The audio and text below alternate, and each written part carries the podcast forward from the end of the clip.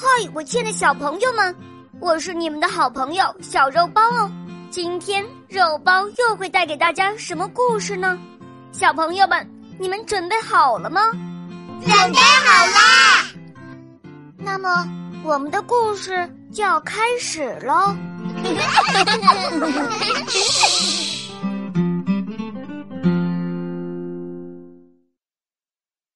腊八节，每年的十二月初八就是腊八节。小朋友们想不想知道这个节日是怎么来的呢？很久很久以前，有一对勤劳善良的老夫妇，他们成天都在辛勤的劳作，可是他们的儿子却天天在家睡懒觉。我老了，以后就不能养着你了。你要学着种庄稼。这样才能有饭吃。下地干活太累了，我才不学呢。老爷爷没办法，摇着头叹了口气。不久之后，老夫妇就给儿子娶了媳妇儿。但是这个儿媳妇儿也和儿子一样懒。勤是摇钱树，俭是聚宝盆。日子要过好，勤俭是法宝。我可不会勤俭，还是去睡觉好了。又过了几年，老夫妇都得了重病。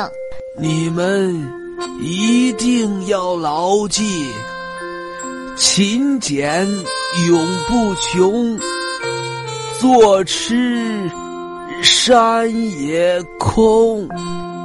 话还没说完，老两口就闭上了眼睛。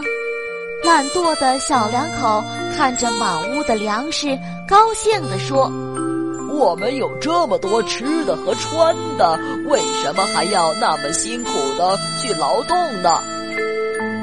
就这样过了一年又一年，地里长满了杂草，小两口却还是在家里睡大觉。有一天中午，他们吓得大叫起来：“米缸哭了，我们没有吃的了。”可是他们什么事情都不会做，只好大哭起来。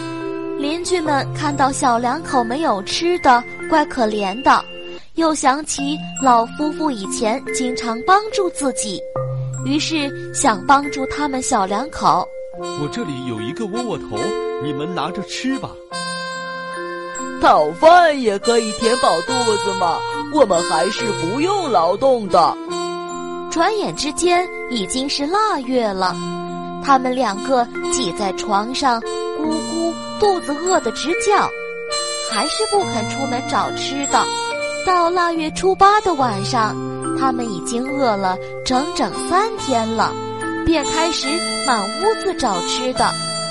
一会儿从地缝里抠出几粒小米，一会儿又在老鼠洞里挖出几片菜叶。小两口把能吃的都放进了锅里。小两口一边吃着粥，一边吧唧吧唧掉着眼泪，哭着说：“爸妈说的对，只有勤劳才能过上好日子呀。”可是他们现在醒悟已经晚了，小两口的房子很多年都没有修，一阵大风吹过，只听“轰”的一声，房子就倒了，小两口被压在了里面。邻居们听到声响都跑来了，他们把砖头搬开，这时小两口已经停止了呼吸，他们身边还放着一锅。煮得乱糟糟的粥。这天夜里，人们都梦到了土地公公。土地公公对他们说：“以后每年腊月初八，你们就用各种食物混在一起，做成腊八粥吧。孩子们吃了之后，就不会变懒惰了。”这一天就叫腊八节吧。从此，人们每年腊八都会做腊八粥，希望孩子们长大以后能够勤俭节约，靠自己的双手过上好日子。这就是腊八节的由来了。